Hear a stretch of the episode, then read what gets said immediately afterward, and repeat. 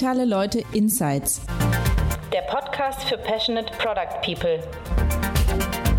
Wir zeigen euch die Tools, Taktiken und Methoden digitaler Professionals.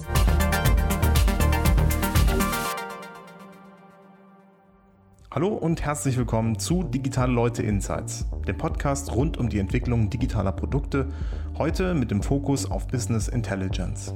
Dafür haben wir Ole Bosdorf, Head of BI von Project A ans Mikrofon gebeten.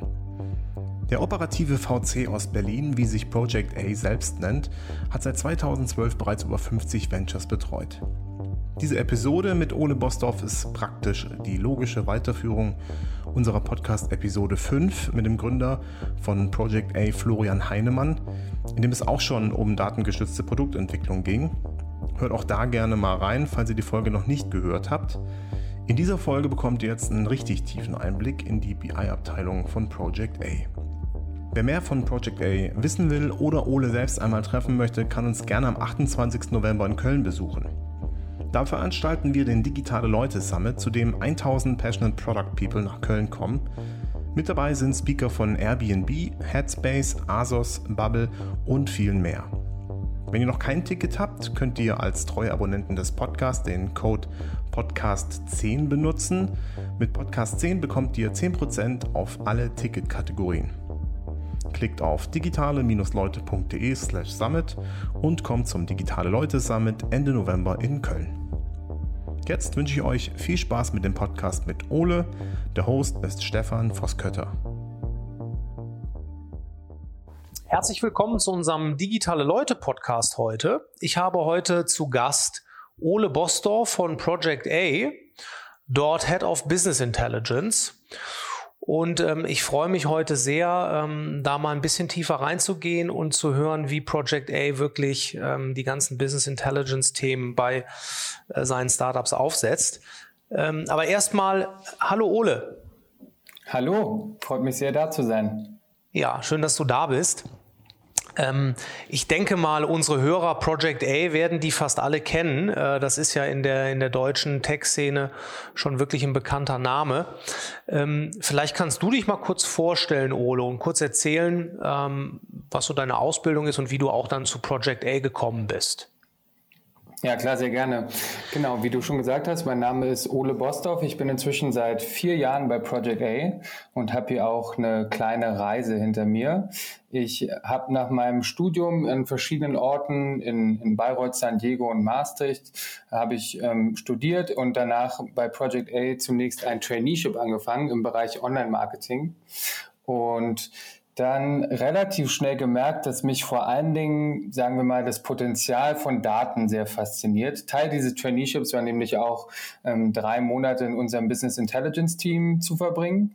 Und da bin ich dann nie wieder so richtig weggegangen. Und zwar habe ich dann äh, schnell eine Vollzeitstelle im, im Business Intelligence Team als Analyst angenommen und dann angefangen, ähm, eine Vielzahl unserer Unternehmen, in die wir hier bei Project A investieren, operativ zu unterstützen. Und ähm, ja, da genieße ich eine sehr steile Lernkurve, einfach weil man mit sehr vielen verschiedenen Herausforderungen und Problemen die ganze Zeit konfrontiert wird. Und deswegen bin ich immer noch hier. Mhm, ja, und ähm, was für eine Ausbildung hast du genau gemacht, bevor du zu Project A gekommen bist? Ich habe mit meinem Bachelor erstmal im Sportmanagement-Bereich angefangen. Ah, okay. Das ist in mhm. Bayreuth oder auch Sportökonomie genannt. Ähm, ja, ein sehr renommierter Studiengang, der da schon lange angeboten wird. Und mich dann im Master in Maastricht mehr auf Unternehmensgründung oder wie es da mhm. genannt wurde, Entrepreneurship konzentriert. Und dann zum ersten Mal ja, mich auch mit, mit, mit kleinen Unternehmen, mit Startups auseinandergesetzt. Habe also weniger eigentlich einen technischen Hintergrund, der sehr erforderlich wäre für die die Position, die ich jetzt ausfülle. Das heißt, ich musste da ähm, sehr viel Hausaufgaben noch machen während meines Traineeships und dann auch danach, um, um diese technischen Skills zu erlangen. Mhm. Okay, ja, verstehe ich. Das ist natürlich dann ähm, auch ein spannender, äh, sage ich mal, Startarbeitgeber mit Project A, wenn man was im Gründungsmanagement äh, gemacht hat. Dann bist du da ja richtig gut eingestiegen. Ähm, vielleicht fangen wir mal so ein bisschen von der Seite an. Du hast gesagt, du bist ins Business Intelligence Team dann reingekommen äh, im, im Rahmen deines Trainees dort. Wie ist denn das, ähm, das Team heute aufgestellt? Wie viele Leute arbeiten da? Und du hast gesagt, du bist als Analyst eingestiegen. Jetzt leitest du den Bereich. Vielleicht kannst du uns so ein bisschen die Struktur, äh, die Organisation von eurem Team dort vorstellen. Klar, sehr gern. Also das Thema Daten, ich halte das gern so ein bisschen allgemeiner, um, um, um Leute eigentlich nicht zu sehr zu verwirren. Auch bei uns im Unternehmen sind Leute immer noch verwirrt, weil das Thema Data oder Daten gliedert sich bei uns in zwei Bereiche. Das wäre einerseits Business Intelligence, mein Team. Das ist ein Team von vier, bald fünf Analysten, die unsere Ventures operativ unterstützen. Und dann ähm, das weitere Team, was noch dazugehört, wäre Data Engineering, was von Martin Lötsch geleitet wird meinem Kollegen. Und das beschäftigt sich dann eher mit ähm, ja, dem, dem Aufsetzen von wirklich komplexen Dateninfrastrukturprojekten, also Datenbanken erstellen und auch mit Daten befüllen, ähm, sicherstellen, dass Daten zur Verfügung sind, äh, zur Verfügung stehen, dass da ähm, ja keine, keine, keine Fehler persistieren und ähm, ja, einfach wirklich komplexe Anwendungsfälle umzusetzen, also mehr auf der mhm. technischen Seite. Und mhm. diese, beiden, diese beiden Teams ähm, arbeiten sehr eng zusammen, Data Engineering und Business Intelligence, um halt unsere Ventures ähm, bestmöglich zu unterstützen. Okay, und du hast gesagt, ihr seid da jetzt ein, ähm, ein Team von Analysten. Ähm, wie kann man sich das vorstellen? Was macht dein ähm, Analyst dort in dem Team? Vielleicht auch als du gestartet hast, ähm, was ist da die tägliche Aufgabe von den Leuten? Ja, das ist eine sehr interessante Frage, weil sich das auch wirklich über die Zeit, die ich hier verbracht habe, so ein bisschen verändert hat. Das ist nämlich immer ähm, sehr davon abhängig, wo unser Investmentfokus liegt. Project A ähm, investiert in ähm, ja, hoffnungsvolle Unternehmen, früher sehr im E-Commerce-Bereich. Dementsprechend lagen, lag unser Tätigkeitsfeld ja sehr viel dabei, ähm, ja, E-Commerce-Unternehmen zu unterstützen. Und jetzt ähm, shiftet unser Investmentfokus mehr, mehr in andere Bereiche, in, in Logistics, in ähm, Digital Health und so weiter. Und dadurch verändern sich auch so ein bisschen die Anforderungen an mein Team. Was mhm. aber geblieben ist, ist, dass wir ähm, zusammen mit unseren Gründern in allererster Linie erstmal ähm, ja, Probleme identifizieren, wo wirklich der Schuh drückt und, und welche Themen wir zusammen angehen könnten, ähm, basierend auf Daten. Das kann sowas mhm. sein wie wie verteile ich eigentlich mein Marketingbudget. Das kann aber auch sowas sein wie, ähm, wie erlange ich eigentlich Transparenz über die Performance meines Sales-Teams oder auch über meinen Logistikprozess. Das heißt, die Abteilungen, mit denen wir da zusammenarbeiten, sind mit denen wir da zusammenarbeiten, die sind relativ vielseitig. Die mhm. Anwendungsfälle sind es auch, aber der Ablauf, wie wir Probleme identifizieren und die dann über Analysen oder auch über die Entwicklung von Data Warehouses versuchen zu lösen, ist ähm, an sich gleich geblieben. Mhm, okay, ist ja spannend. Das ist ja dann ein sehr ähm, sehr spannendes äh, Jobprofil, sage ich mal, wenn man dann auch in wirklich verschiedenen Themenbereichen dort die ganzen BI-Sachen nachher umsetzt. Du hast gesagt, dass der Prozess, wie ihr mit euren Ventures arbeitet, dass der dann gleich bleibt. Wie kann, wie kann man sich das vorstellen? Das heißt, ihr geht erstmal in eine Analyse rein. Jetzt, wir können das genau. ja mal an einem Beispiel versuchen durchzuspielen. Das heißt, ihr macht ein Investment und dann ist das Team vielleicht zum Teil bei euch vor Ort. Ich kenne das ja in Berlin, wo ihr da sitzt. Äh, teilweise ja. sitzen eure Ventures ja auch bei euch im Haus. Teilweise werden die woanders sein ähm, und die greifen dann im Prinzip irgendwann auf eure BI-Ressourcen zu. Und dann, ähm, dann macht ihr was? Dann geht ihr mit denen in den Workshop oder wie kann ich mir das vorstellen? Ja, so, so ungefähr geht das los. Da gibt es dann immer einen Kickoff, nachdem das Investment dann auch wirklich durch ist und auch der Notar seine Unterschrift runtergesetzt hat, ähm, setzen wir uns in einem Kickoff mit den Gründern hin. Und ähm, meistens bringen die Gründer äh, schon sehr viele relevante Probleme damit. Die sagen dann zum Beispiel, mhm. hey, wir haben hier ähm, Mobile Tracking Daten dazu, wie Nutzer sich in unserer ähm, App bewegen, aber wir können leider daraus keine Kundensegmente identifizieren. Wir wissen mhm. zwar, welche Events die anklicken, aber leider leben für, leben für uns dann ähm, Daten in unterschiedlichen Silos. Und ähm, mit solchen Problemen kommen die dann äh, da zum Beispiel in diese Workshops oder die wollen besser verstehen, welche Marketingaktivitäten eigentlich zu, zu loyalen Kunden führen. Und ähm, diese Themen sprechen wir dann genau durch, verstehen erstmal überhaupt, welche Systeme im Einsatz sind. Und was wir dann oft machen, ähm, sind erstmal Analysen zu Fuß, wie du schon gesagt hast. Erstmal einfach Daten extrahieren, gerne auch manuell und gucken, ob erste Analysen ähm, eigentlich zu, zu Ergebnissen, zu relevanten Ergebnissen führen. Und wenn die Gründer dann sagen, ja, das geht in die richtige Richtung, der Report, den ihr hier erstellt habt oder die, die Analyse, die ihr hier gemacht habt, die schafft möglich Mehrwert, weil ich jetzt Transparenz darüber habe, welcher Sales Manager besser funktioniert, ähm, in, in welchem Teil von, von, von, meiner App ich immer noch ein, ein hohes Dropout habe von in Bezug auf die Nutzer. Und wenn diese Analysen wirklich Sinn machen, dann versuchen wir die zu automatisieren. Da nehmen wir mhm. dann gern unser, mhm. unser Data Engineering Team mit rein, weil gerade diese Automatisierung nochmal oder ähm, nochmal ein bisschen komplexer ist. Aber ähm, ja, der Prozess ist in dem Fall immer gleich, dass wir nicht direkt anfangen, wir müssen jetzt hier ein riesiges Projekt aufziehen und ähm, sehr viele ähm, ja, Ressourcen dafür sicherstellen, sondern es geht eher sehr hands-on darum, zusammen Probleme zu identifizieren, mal eine Analyse zu machen und zu gucken, ob es überhaupt in die richtige Richtung geht. Mhm.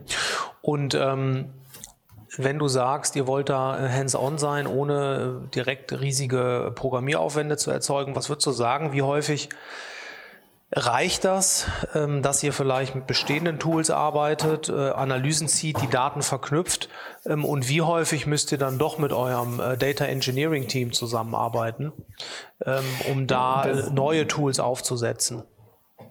Das hängt so ein bisschen von dem Reifegrad des Unternehmens ab.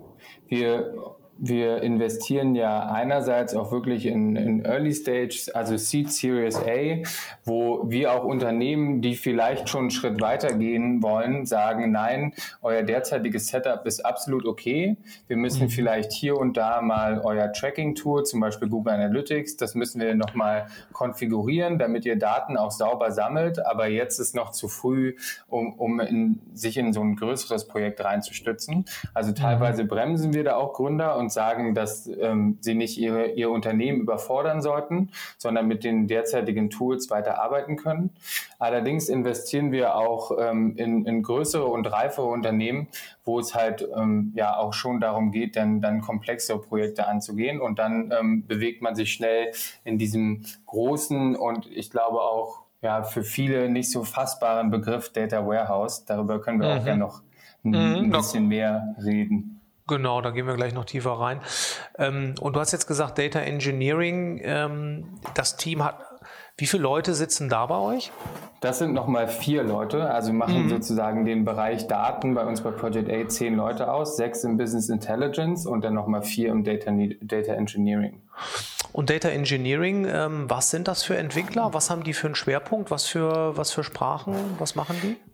Ähm, von den Sprachen her ist es viel äh, Python und dann aber auch wirklich SQL, also Structured Query Language, die ja sehr mhm. leicht zu lernen ist und auch von unseren kompletten, äh, von allen Analysten beherrscht wird. Mhm. Ähm, viele dieser Data Engineers haben an sich schon einen ähm, entwickle einen Software, Software Engineering Background und ähm, kommen wirklich aus Entwicklungsteams, kommen auch oft von der Uni ähm, und ja, haben sozusagen nicht direkt das Interesse, eine größere Software oder ein größeres Produkt zu entwickeln, sondern so ein bisschen mehr ähm, sich auf die Datenschiene zu stürzen.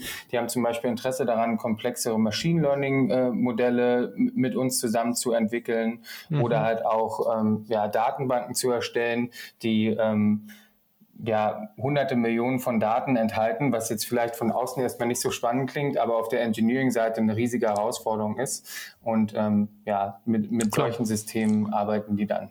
Mhm. Und jetzt die Analysten, ähm, was haben die für einen Background? Du hast ja selber gesagt, du kommst aus dem, aus dem äh, Sportmanagement. Was sind die, was sind die anderen? Was haben die für Background? Sind das BWLer? Sind das, ähm, kommen die aus, ja, doch mehr technischen Bereichen? Was, was sind da die, die Hintergründe? Da haben wir eine, eine, einen sehr interessanten Mix. Also Teil meines Teams ist zum Beispiel auch jemand, der ähm, einen, einen Doktor hat in, in Chemie ähm, mhm. Und ähm, aber meistens kommen, kommen ja relevante Bewerber dann doch eher aus dem Businessbereich. Inzwischen mhm. gibt es auch ein paar relevante Studiengänge, die sich mit, mhm. mit Daten und Datenmanagement beschäftigen.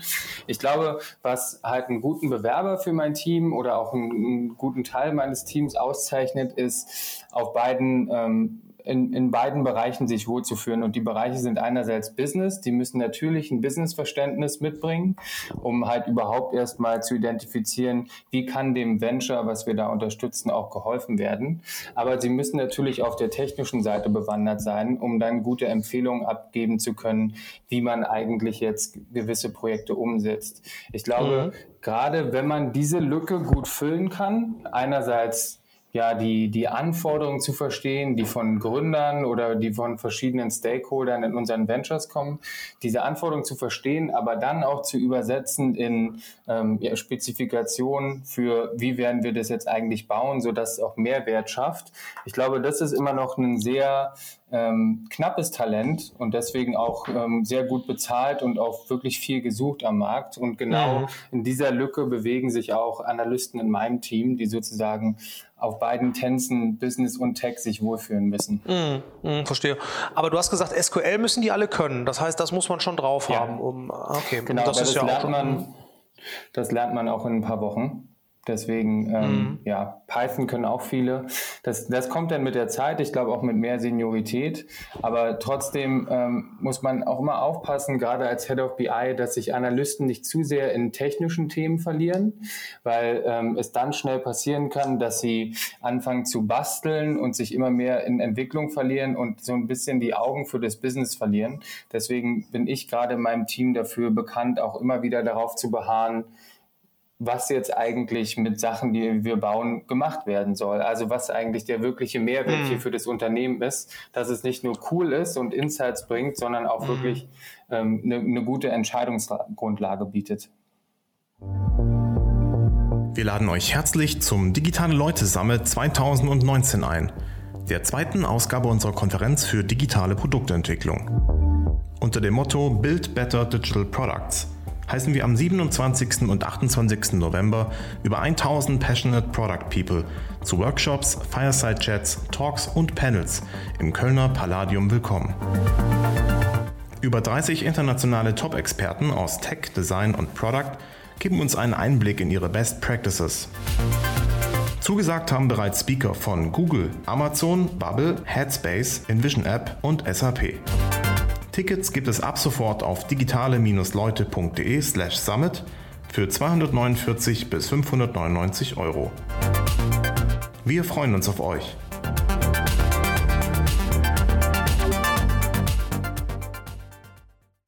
Ähm, jetzt haben wir so ein bisschen ähm, darüber gesprochen, wie ihr wie eure Teams da aufgestellt seid, ähm, wie dieser Prozess beginnt, wenn ihr mit den Unternehmen zusammenarbeitet.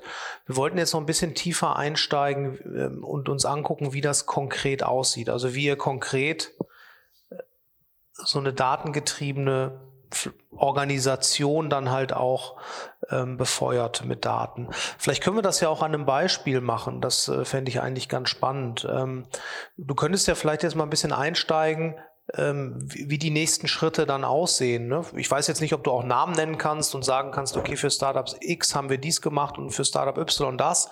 Ähm, musste auch nicht unbedingt, aber das wäre natürlich für die Hörer ganz spannend, ne? da so ein bisschen genauer zu verstehen, für welche Firmen ihr auch was gemacht habt.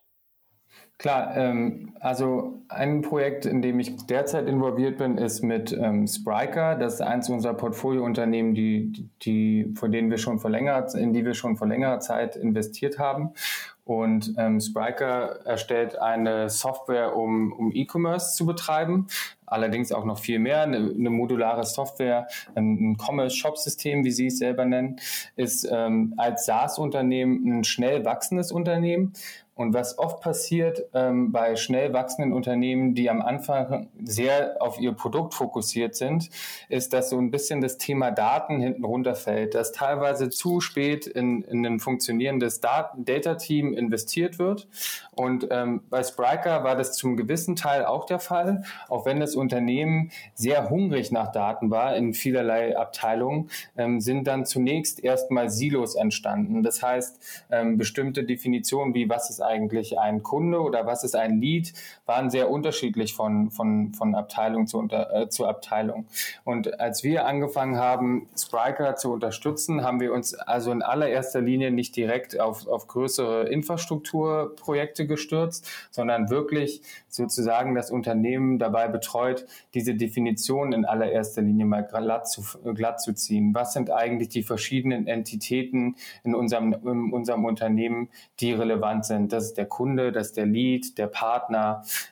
die Organisation und so weiter. Und dann ähm, im nächsten Schritt zu schauen, okay, welche simplen Analysen, welche simplen Reports brauchen wir denn eigentlich, um das jetzt wesentlich transparenter und griffbarer für das Unternehmen zu machen. Und was wir in den letzten Monaten dann da getan haben, ist in der Tat ein, ein Data Warehouse aufzubauen, wo nämlich jetzt eine zentrale Anlaufstelle für Mitarbeiter des Unternehmens existiert, um halt sich einen Überblick zu verschaffen über bestehende Kunden, über vielleicht Sales Forecastings, über bestimmte äh, Performance-Metriken zu Marketing. Und die leben nun alle an einem Ort, was natürlich schon mal ein schöner erster Schritt ist. Ähm, weil dadurch sehr viel Diskussion und sehr viel Unsicherheit wegfällt bezüglich, was zum Beispiel eigentlich ein Kunde genau ist, weil es nun einen zentralen Ort dafür gibt. Ähm, deswegen, ja, das mal ein tieferer Einblick darin, wie, wie eigentlich so ein Data Warehouse genutzt werden kann. Ähm, und wie habt ihr das, ja. wie habt ihr das jetzt in dem Projekt konkret gemacht? Wie kann ich mir das vorstellen? Das heißt, ihr habt dort ein neues System aufgesetzt, um die genau. ähm, Lead- und Kundendaten strukturiert zusammenzubringen, um eigentlich wirklich ein, ja, eine Grundlage für ein sauberes CRM-System dann nachher zu haben. Genau, also man kann sich das immer wie so eine Art Pipeline vorstellen, ähm, jegliche Art von Infrastruktur, die wir bauen. Was wir nämlich machen, ist, dass wir ähm, Daten aus relevanten Quellen extrahieren, aus dem Backend, aus dem CRM-System, aus verschiedenen Marketing-Tools von, aus diesen Systemen extrahieren wir Daten. Da gibt es inzwischen externe Anbieter, die das sehr gut können, wie Stitch oder Fivetran. Und ähm, die extrahieren Daten automatisiert in eine Datenbank. Ähm, Datenbanken würden, werden auch vielen Hörern bekannt sein. Das ist sowas wie Postgres, Google BigQuery, Amazon Redshift, ähm, je nachdem, ob man da on-premise oder in der Cloud arbeiten möchte. Und dann, was viele Leute vergessen, ist, wenn man nun diese Rohdaten aus verschiedenen Systemen in seiner Datenbank hat, dann muss man extrem viel Zeit dafür aufwenden, um äh, richtige Business-Logiken anzuwenden. Das heißt, ähm, dann kommt es darauf an, äh, sauber Kundensegmente auszurechnen oder sauber bestimmte Prediction-Modelle zu fahren oder endlich mal ein sauberes ähm, Kundendataset oder Website-Session-Dataset darauf basierend aufzubauen. Also wir stecken dann viel Zeit in die Datenmodellierung, um aus diesen Rohdaten auch wirklich brauchbare Daten zu machen. Und sobald diese brauchbar sind, ähm, stellen wir sie dann zur Verfügung über Visualisierungstools oder dergleichen. Okay, können wir das äh, vielleicht noch mal ein bisschen vertiefen jetzt an dem, an dem Beispiel von, von Spryker? Ähm, hm? Was sind denn die Datenquellen, die ihr dort genutzt habt, um ähm, die Daten dann in einem sauberen BI-System zu aggregieren? Welches, welche sind denn da die Quellen? Die, ja, die, die, die Daten kommen dann natürlich aus äh, verschiedenen CRM-Systemen. Das ist dann sowas wie Salesforce, Pipedrive oder HubSpot. Ähm, und dort leben bereits Daten zu, zu Leads, zu Kunden und deren, deren derzeitigen Stadien, in welcher Stage die sich befinden, wie viel wir denken, die vielleicht wert sind, über welchen Marketingkanal wir diese akquiriert haben.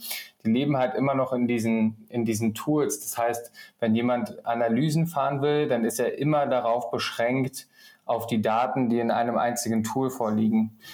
Aber ich sag mal, diese Tools, lass mich ganz kurz einschalten, diese Tools sind ja jetzt, versuchen ja selber dann schon auch noch eine Menge mehr abzubilden. Ne? Ich sag mal so, bei HubSpot ist es ja so, dass die jetzt auch versuchen, gewisse Daten von Website-Visits äh, dieser Leads und so weiter nutzbar zu machen. Ne? Deswegen würde mich jetzt mal interessieren, wie ihr diesen Schritt weiter gegangen seid. Wenn ihr jetzt Daten von HubSpot nehmt oder Pipedrive, welche ja. Daten packt ihr da denn noch dran?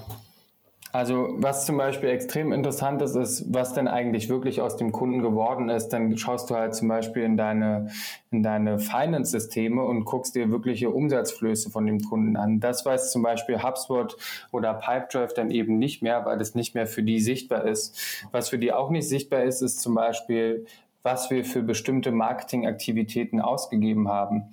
Das heißt, viele Insights können wir dadurch generieren, dass wir Daten aus unterschiedlichen Quellen in einem Data Warehouse zusammenführen und dann zum Beispiel mal sehen können, wie viel bezahlen wir eigentlich für ein Lead pro Marketingaktivität?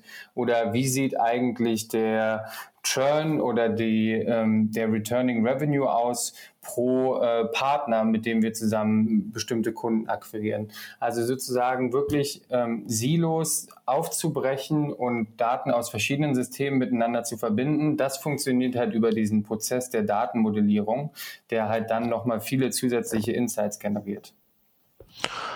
Und welche Tools nutzt ihr da, wenn ihr jetzt äh, verschiedene Daten anzapft? Was sind eure, was ist die Grundlage eurer BI-Systeme? Hm, ich glaube, das Herzstück ist immer noch die Datenbank, wo die Daten wirklich gespeichert werden. Da benutzen wir oft noch Postgres, was ähm, äh, eine, eine sehr funktionale Open-Source-Datenbank ist.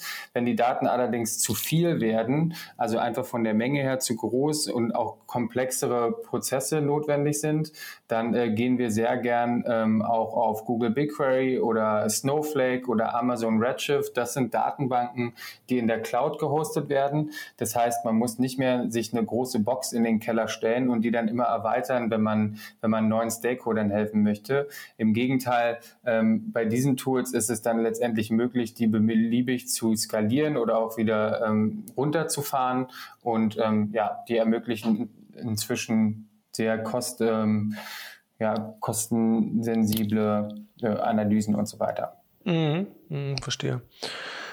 Okay, das ist die Datenbank, die ihr da, äh, die ihr dann einsetzt, wo ihr die Daten ja. rein aggregiert. Ähm, was, was nutzt ihr da drumherum noch für Tools, um das dann zu visualisieren? Und vielleicht kannst du so ein bisschen äh, darstellen, was so ein Set an Tools ist, die ihr da miteinander verknüpft und was dann das, wie das Produkt dann aussieht, ähm, das am Ende eures Startups, in dem Fall jetzt Spriker, dann halt nutzt, die, die Kollegen bei Spriker. Genau, ich glaube, sichtbar für die, die Kollegen in unseren Ventures ist ja dann wirklich nur das Visualisierungstool.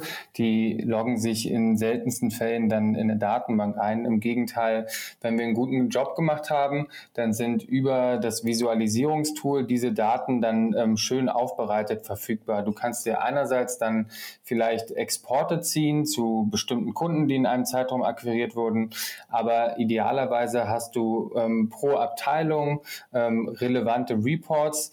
Da haben wir in, zu, in der Zwischenzeit auch realisiert, dass es nicht darum geht, so viel wie möglich Reports zu bauen, sondern wirklich sich wiederum mit Stakeholdern zusammenzusetzen und, und zu entscheiden, was eigentlich visualisiert werden soll, was auch ein, ein sehr langer iterativer Prozess ist. Ähm, aber ja, da arbeiten wir mit verschiedenen Visualisierungstools. Tableau wird immer gerne genannt, wo ich persönlich nicht so ein Riesenfan von bin. Ähm, ansonsten gibt's da noch Mode Analytics, was immer häufiger benutzt wird. Metabase wäre eine Open Source Variante, die auch sehr gern eingesetzt wird, genauso wie Superset, was äh, ich glaube von Airbnb entwickelt wurde. Und ähm, einem Tool, dem wir uns jetzt immer mehr nähern, das einerseits sehr stark ist, aber andererseits auch sehr kostenintensiv, ist Looker. Vielleicht hast du davon auch schon mal mhm. was gehört. Das ja. Ähm, ja, wurde gerade von Google gekauft. Auch aufgekauft, ist, ne? Mhm. Ja. Mhm. Ist äh, sehr powerful. Okay. Ist dann aber auch ein Tool, das ähm, auf einer äh, Datenbank aufsetzt, die man erstmal ja. mit seinen Daten befüllt. Ja, das ist so ein. Ähm, ja, mach. Letztendlich sind diese Visualisierungstools nichts anderes als äh, strukturierte Datenbankabfragen und die, äh, das Ergebnis der Abfrage wird dann halt einfach direkt visualisiert. Deswegen, ähm, ja, alle setzen auf, auf Datenbanken auf und fragen einfach bestimmte Informationen immer wieder ab. Hm, verstehe. Sag mal, ähm, wenn du das jetzt so beschreibst, das sind dann ja schon sehr aufwendige BI-Projekte, ne, wenn man so weit geht, die ganzen Daten aus verschiedenen Bereichen rauszuziehen, in seine Datenbank zu packen, dann eine Visualisierung draufzubauen. Ähm, mhm. kann ich mir auch äh, gut vorstellen, dass, du hattest das ja auch eben beschrieben, dass eure Ventures, in die ihr investiert, in verschiedenen Stages sind, dass das für ein sage ich mal, ein Grown-up oder eine Firma, die jetzt auch schon so weit ist wie Spryker, dann irgendwann total Sinn macht, ähm, so ein, sowas aufzusetzen. Ja. Ähm, wenn man jetzt aber ganz am Anfang ist und gerade mal Datenstrukturen grundlegend aufbaut. Okay, jedes Startup, jede Firma hat erstmal Google Analytics. Das ist wahrscheinlich das erste Analysetool, das jeder aufsetzt. Ähm, wenn du jetzt heute ein Startup gründen würdest, ja, und würdest sagen, okay, ich will jetzt nicht erstmal ein riesen BI-Projekt machen, ich habe erstmal andere Sorgen, ja. Mit ja. welchem Set an Tools würdest du denn heute starten, wenn du ähm, wirklich sehr effizient ähm, schon eine gute BI aufbauen möchtest, aber kein Riesenprojekt mhm. daraus machen möchtest? Also, wenn ich ein Startup heute gründen würde, dann würde ich ja in erster Linie erstmal ein Produkt bauen, was hoffentlich Kunden davon überzeugt ist zu kaufen. Das heißt, mein kompletter Fokus mit Hinsicht auf Daten wäre, ähm, zu messen, wie die ersten Kunden oder die ersten Nutzer mit meinem Produkt interagieren. Ich glaube, da sollte auf jeden Fall gerade für Gründer, die noch weiter am Anfang sind, der absolute Fokus drauf sein, weil man nur so überlebt, indem Leute von meinem Produkt überzeugt sind und ähm, mein, meine, meine Customer Base langsam wächst. Das heißt, ich muss, es ist wie so ein ähm, Kreislauf, durch den man immer wieder durchgehen muss. Ich ähm, stelle mein Produkt Leuten zur Verfügung, messe, wie die Leute, messe, messe wie Nutzer ähm, das Produkt wirklich nutzen, analysiere das dann, indem ich schaue, ähm, wo brechen vielleicht ähm, Nutzer ab oder äh, welche Features werden gut angenommen oder welche werden nicht so gut angenommen. Und mit diesen Erkenntnissen verändere ich dann wieder mein Produkt. Und dann messe ich erneut, wie das Produkt ja. dann genetzt wird.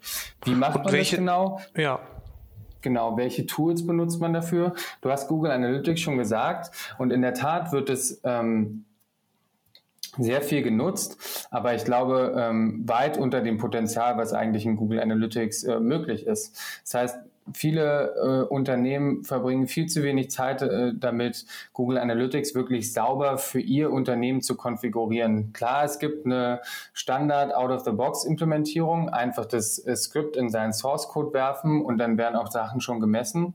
Aber man kann durch die Vielzahl an, an Settings oder auch an Custom Reports in Google Analytics wesentlich mehr Informationen noch äh, über die Nutzung seiner eigenen Website oder auch seines eigenen Produkts erlangen.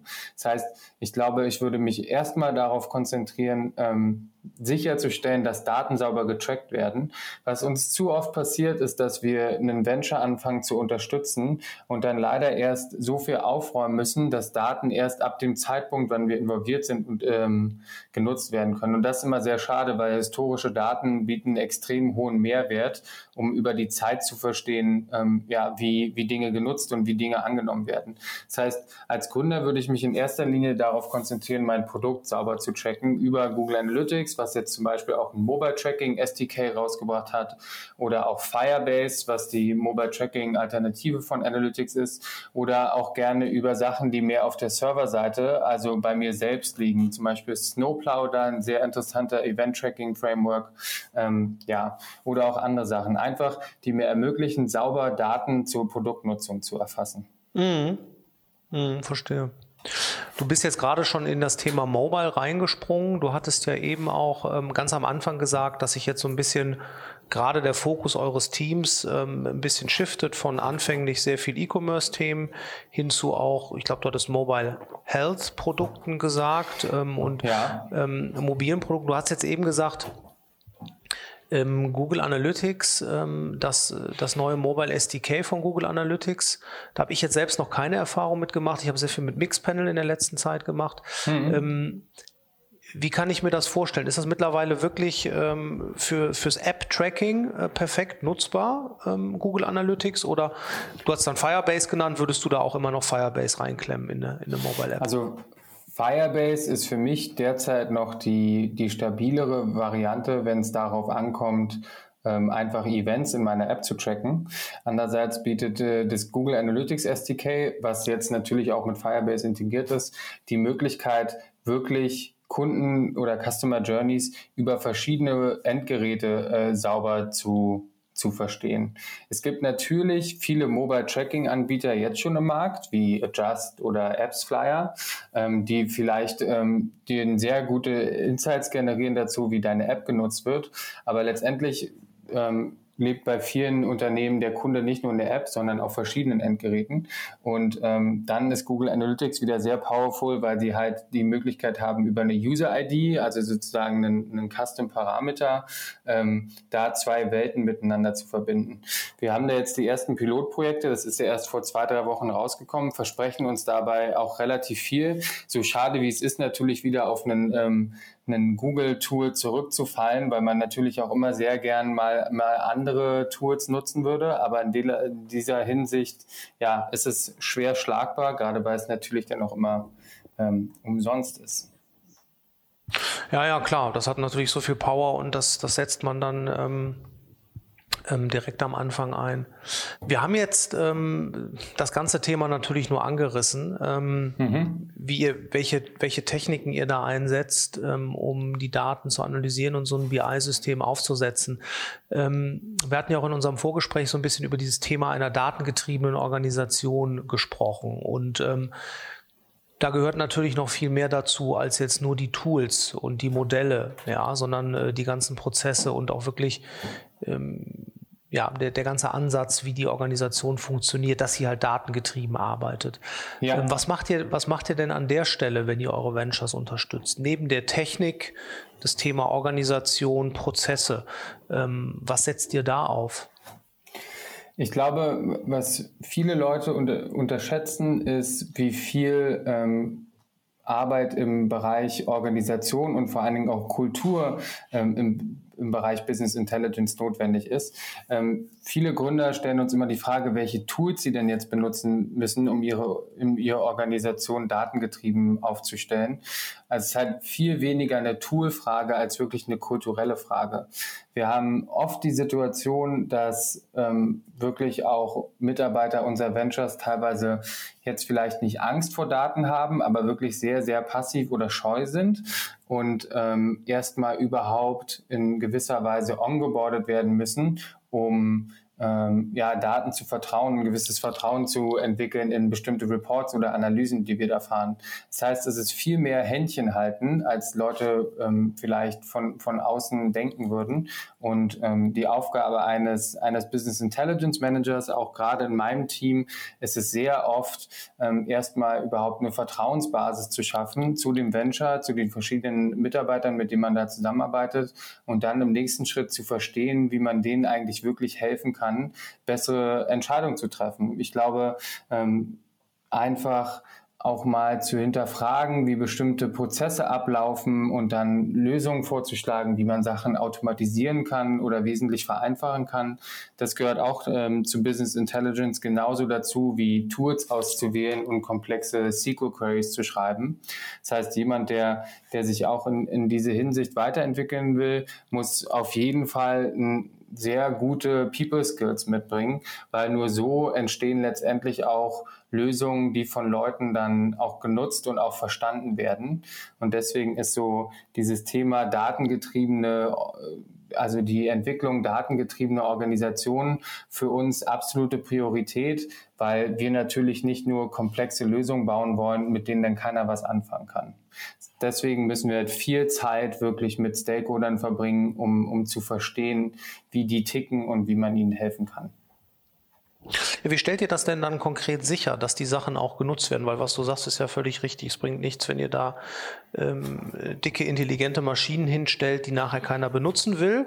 Oder, was ja auch häufig vorkommt, sie werden dann benutzt, es werden irgendwelche Reports gezogen aber daraus wird nicht wirklich dann die, Handlungen werden dadurch nicht verändert. Ja. ja. Ähm, wie, stellt ihr das denn sicher? Was sind denn da äh, Tipps und Tricks, die ihr euren Ventures mitgibt, wie man damit starten also auf, kann? Genau, auf kultureller Seite gibt es ein paar interessante Methoden. Man kann zum Beispiel in dem wöchentlichen All Hands, wo alle Mitarbeiter zusammenkommen, sowas wie das KPI of the Week einführen, um einfach ähm, Leute ein bisschen ähm, datenhungriger zu machen. Viele Unternehmen äh, adaptieren jetzt auch den OKR-Framework, der vor allen Dingen, glaube ich, von Google geprägt ist. Und OKRs können natürlich letztendlich auch wieder sehr gut in, in einem Data Warehouse getrackt werden. Und das ähm, schafft gerade bei vielen unserer Ventures nochmal extreme Transparenz für das Business Intelligence Team, weil auf einmal ähm, verschiedene Abteilungen sich damit auseinandersetzen müssen, hm, wie können wir eigentlich unsere Arbeit messen und ähm, wenn wir uns auf verschiedene Kriterien geeinigt haben, wo kriegen wir die Daten eigentlich her? Und dementsprechend ist gerade so, ein, so eine ja, größere, so ein größerer OKR-Framework in vielen Unternehmen eine gute Idee, um um einfach mehr Transparenz für das Business Intelligence Team zu schaffen.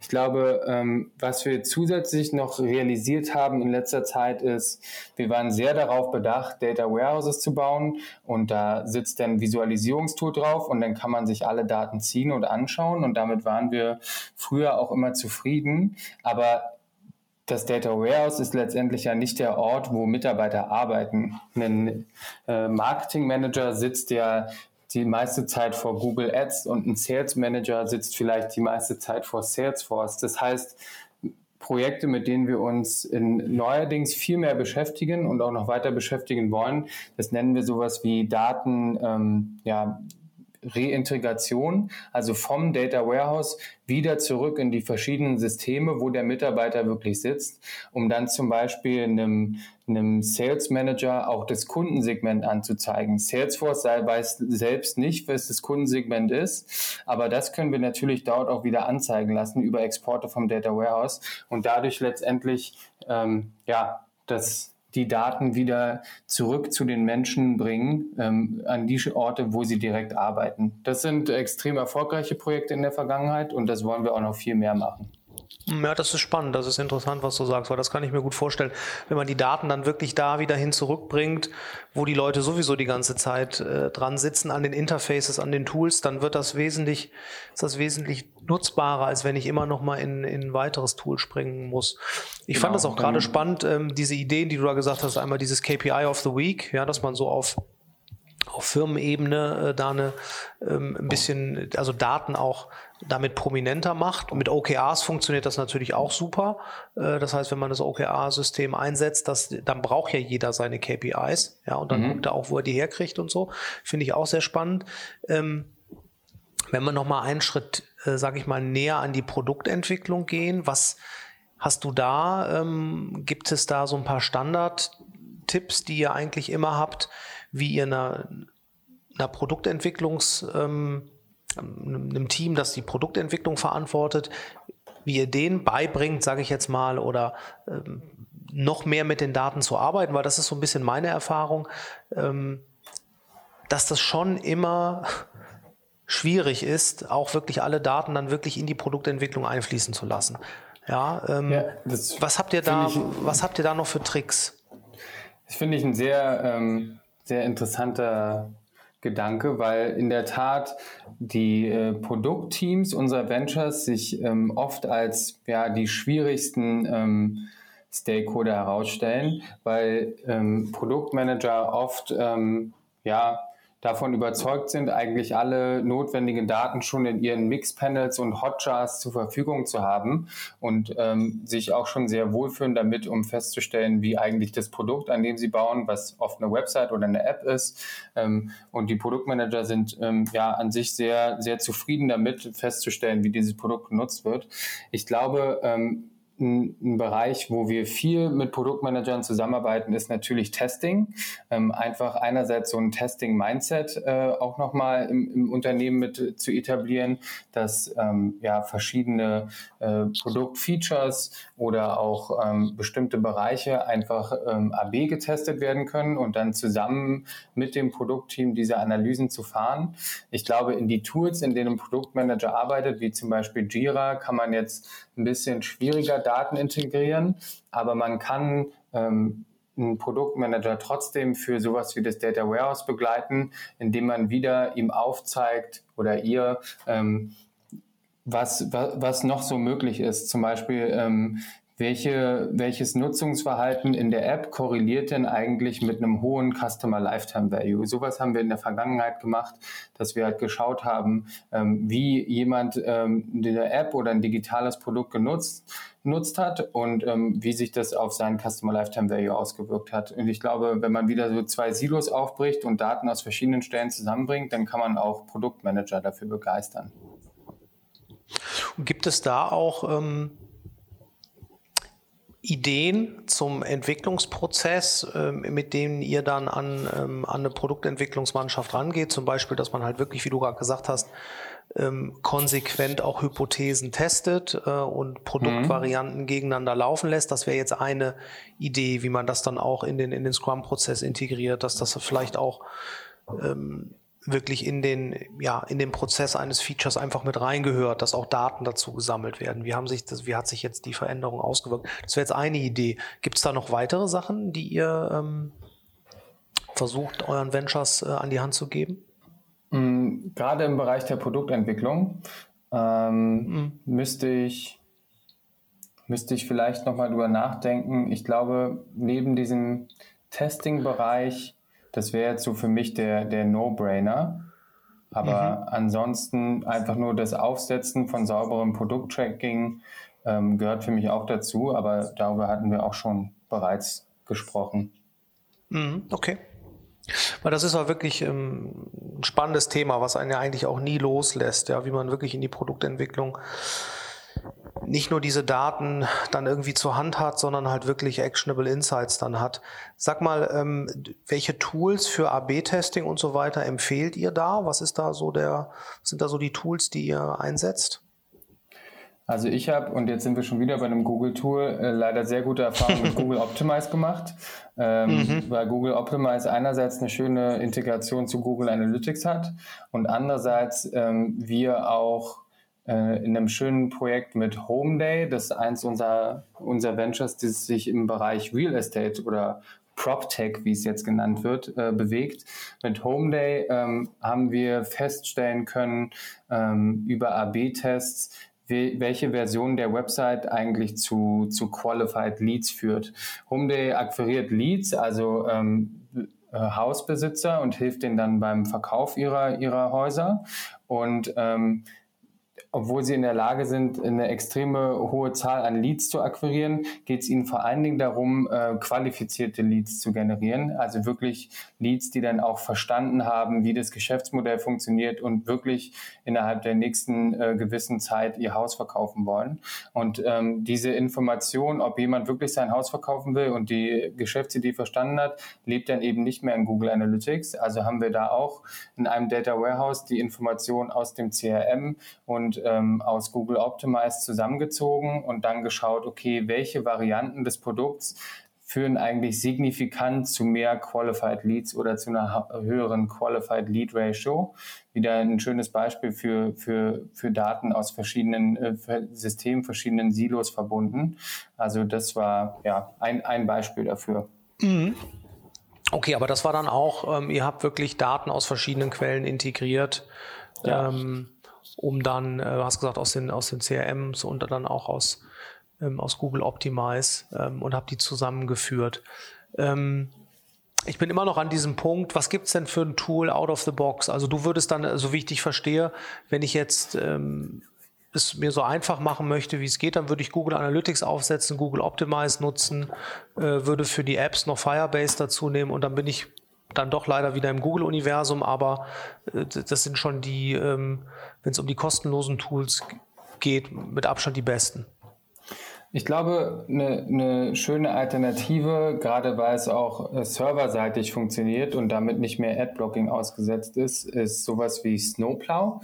Ähm, mhm. Snowplow ist an sich einfach ein Event-Tracking-Tool, was sogar in Realtime, wenn man das möchte, ähm, Event, äh, Events zu, zur Nutzung des Produkts direkt in, in eine Datenbank räumt. Und ähm, das kann man selber hosten und damit ähm, ist man nicht mehr wie zum Beispiel bei Google Analytics noch ähm, Adblocking ausgesetzt, was ja auch in Zukunft eine immer größere Rolle spielen wird. Gerade wenn ähm, die Stunde des Cookies geschlagen hat und wir nicht mehr länger mit Cookies arbeiten können, dann äh, spielen, spielen solche Implementierungen wie halt eben zum Beispiel über Snowplow eine immer größere Rolle. Ähm, Deswegen, da gibt's schon noch andere Tools. Natürlich auch, wenn man ähm, so ein bisschen mehr ähm, Mobile Tracking mit Marketing verbinden, verbinden will, ist Adjust auch inzwischen ein sehr großer Player am Markt geworden. Mhm. Aber mhm. Ähm, ja, ich glaube, gerade am Anfang des Unternehmens wäre das erstmal so das Toolset und dann muss man sich irgendwann überlegen, wenn die Analyseanforderungen oder einfach die Fragen immer komplexer werden, ob man dann nicht diese Produkt-Tracking-Daten in eine Datenbank räumt, um sie da systematisch zu analysieren. Mhm. Das dann aber eher für einen späteren Zeitpunkt. Mhm. Vielleicht abschließend, wenn wir jetzt hier so ein bisschen Richtung Ende des Podcasts kommen, nochmal eine Frage zu einem Tool. Es gibt ja auch Tools, sowas wie Heap Analytics zum Beispiel, die halt ich sag mal, das Normale ist ja, so stelle ich mir das jetzt auch bei ähm, Snowplow vor, das habe ich selber noch nicht eingesetzt. Man definiert die Events, die man tracken möchte und dann äh, trackt man die ab dem ja. Zeitpunkt. Ne? So ist das ja bei den meisten. Ähm, äh, sowas wie Heap Analytics, das ähm, versucht jetzt, dass man eine, ein Code einsetzt und im Prinzip alle möglichen Events abspeichert und dann später sich entscheiden kann, okay, welche Events will ich mir denn wirklich anschauen? Um dann auch auf die historischen Daten zurückzugreifen. Hast du mit sowas schon mal Erfahrung gemacht? Ähm, funktioniert sowas oder ist das ähm, kein wirklich gangbarer Weg? Doch, ich glaube, äh, dass natürlich schon USP von Heap ist, genau eben das zu können und dann nochmal in die Vergangenheit zu schauen, wie Sachen, die für mich früher nicht interessant waren, äh, eigentlich funktioniert haben. Ich glaube aber, der andere Weg, sich vorab Gedanken zu machen mhm. äh, und auch so ein bisschen mehr ähm, ja, Datengetriebenheit in meinem Produktteam zu integrieren, vielleicht sogar der sinnvollere Weg ist. Wenn ich nämlich einen Produktmanager da sitzen habe, der auch extrem daran interessiert ist, wie eigentlich die Features, die ihr so baut, angenommen werden und genutzt werden, dann führt es dazu, dass der Produktmanager auch in gewisser Weise verantwortlich ist für, für das Tracking seiner, seiner neuen Features. Und ähm, dann kann man auch viele Sachen über Google Analytics oder auch über andere Custom Tracking ähm, Versionen äh, ab, abbilden, ohne dass man ähm, sich im Nachhinein groß fragen muss, wie was funktioniert hat. Bei Heap ist, glaube ich, auch das Problem, dass ähm, ja ab einem gewissen Scale das auch sehr teuer werden kann, sich mhm, okay. äh, historische sich historische Daten zu, zu bestimmten Nutzungen anzugucken und ähm, dass es auch sehr schwer ist zu exportieren. Mhm, okay.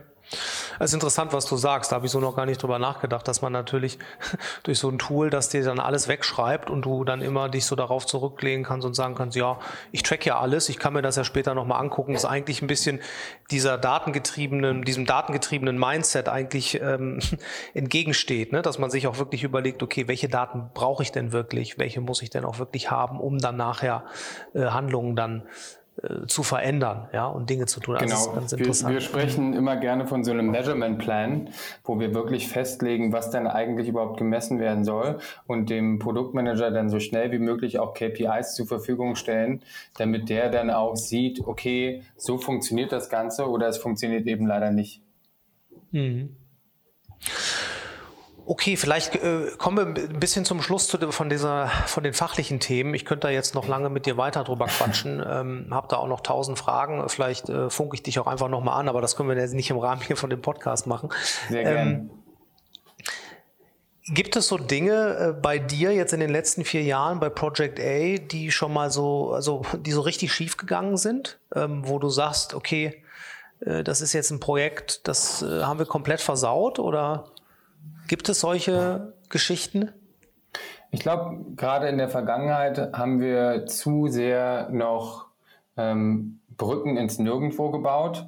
Was wir damit meinen, ist, dass wir eine Lösung erstellt haben, die zwar technisch relevant und auch stabil war, aber leider uns viel zu wenig damit beschäftigt haben, wer in unserem Venture übernimmt das und treibt das eigentlich voran. Also wir waren viel sehr, viel zu sehr auf das Produkt fokussiert, unser Data Warehouse, und zu wenig eigentlich auf ja, organisatorische Sachen wie, wie sieht eigentlich das Team da aus und ähm, ist es in der Lage, auch das, was wir da gebaut haben, anzunehmen, umzusetzen und voranzutreiben. Das heißt, auf was wir jetzt sehr viel Wert legen in der Zusammenarbeit mit unseren Ventures, ist, dass von vornherein zeitgleich auch ein, ein Team, was sich mit Daten beschäftigt, entweder erweitert oder von, vom Scratch aufgebaut wird, damit ähm, ja, das Unternehmen dann nicht auf einmal wieder ähm, verlangsamt wird, wenn wir unseren Fokus woanders hinlegen. Das heißt, viel mehr auf diese äh, kulturelle, organisatorische Schiene zu gehen und da auch ähm, ja, nicht Brücken ins Nirgendwo zu bauen. Ich glaube, den Fehler haben wir in der Vergangenheit schon gemacht. Und ähm, auf persönlicher Ebene, und das vielleicht eher so in Richtung ähm, Leadership, habe ich für mich gelernt, dass wir als Team viel schneller vorankommen, wenn ich Aufgaben, die ich interessant finde, äh, nicht selber abarbeite, sondern andere viel mehr daran teillassen habe und auch delegiere, weil das uns als Team wesentlich mehr voranbringt, als wenn äh, ich nur basierend auf Interesse oder Komplexität mich bestimmten Themen widme. Ähm, das war so für mich ein Learning und vielleicht auch ein Fehler in meiner Anfangszeit als, als Führungskraft. Gerade wenn du vorher Analyst warst, bist du sehr gewohnt, selber Themen umzusetzen und abzuarbeiten und dann sozusagen den Schalter umzulegen und zu sagen, wer kann jetzt am meisten davon profitieren, wenn ich das äh, zusammen umsetze mit jemandem. Ähm, das war für mich sozusagen ja ein sehr, sehr großes Learning. Mhm. Hm, verstehe. Ähm, Vielleicht mal so zum Abschluss. Du bist jetzt ein wirklicher BI-Geek, sage ich mal, äh, der da ganz nah am, am, Puls der Zeit ist. Hast du für, für die Hörer, die jetzt an diesem BI-Team ähm, extrem interessiert sind, noch ein paar Tipps, welche Blogs oder Podcasts man sich unbedingt anschauen sollte? Wie hältst du dich da up to date? Ich kann mir vorstellen, klar, in deinem täglichen Doing kriegst du so viel Information mit, das ist klar. Aber gibt es da noch spezielle äh, Medien, denen du folgst, die interessant sind für unsere Hörer? Ja, ich habe immer meine Podcast-Season. Im Sommer fahre ich mit Fahrrad zur Arbeit, aber ich freue mich schon fast auf den Herbst und Winter, wenn es dann nämlich äh, die öffentlichen Verkehrsmittel werden und ich äh, jeden Tag ein, zwei Stunden Podcast hören kann. Was ich da besonders gut finde, gerade im Bereich Daten, ist ein Podcast, der nennt sich Drill to Detail, der sich viel mhm. mit so Dateninfrastrukturthemen beschäftigt. Und dann mhm. eher auf der Analystenseite wäre es der Podcast ähm, Analytics Power Hour, eine sehr interessante Gruppe mhm. an, an Podcastern, die sich da über ja, die täglichen Themen eines Analysten äh, unterhalten. Vom Blog her ähm, bin ich ein großer Fan von Fishtown Analytics. Der, äh, der Gründer davon heißt Tristan Hardy und der hat ähm, eine, eine Ansicht auf Daten und auf datengetriebene Entscheidungsfindung, die ich sehr stark unterstütze. Das heißt, ich verbringe ziemlich viel Zeit auf Medium mit dem Lesen seiner Artikel und ansonsten ja. Ähm, du sagst jetzt BI Geek. Ich habe selber irgendwie immer noch das Gefühl oder so eine bestimmte Paranoia, dass ich ganz schnell nicht mehr up to date bin. Und vielleicht ähm, zählt das dann letztendlich sogar zu meinen Stärken, dass ich ähm, gerade weil sich unser Bereich so schnell dreht, immer so ein bisschen die Paranoia habe, wenn ich jetzt nicht noch mehr lese oder höre, dann, dann weiß ich morgen nicht mehr, was genau ähm, der neueste Shit ist im Bereich Technologie oder auch Analysen. Dementsprechend, ähm, ja, so eine gewisse Paranoia ist da vielleicht sogar ganz gesund. Hm.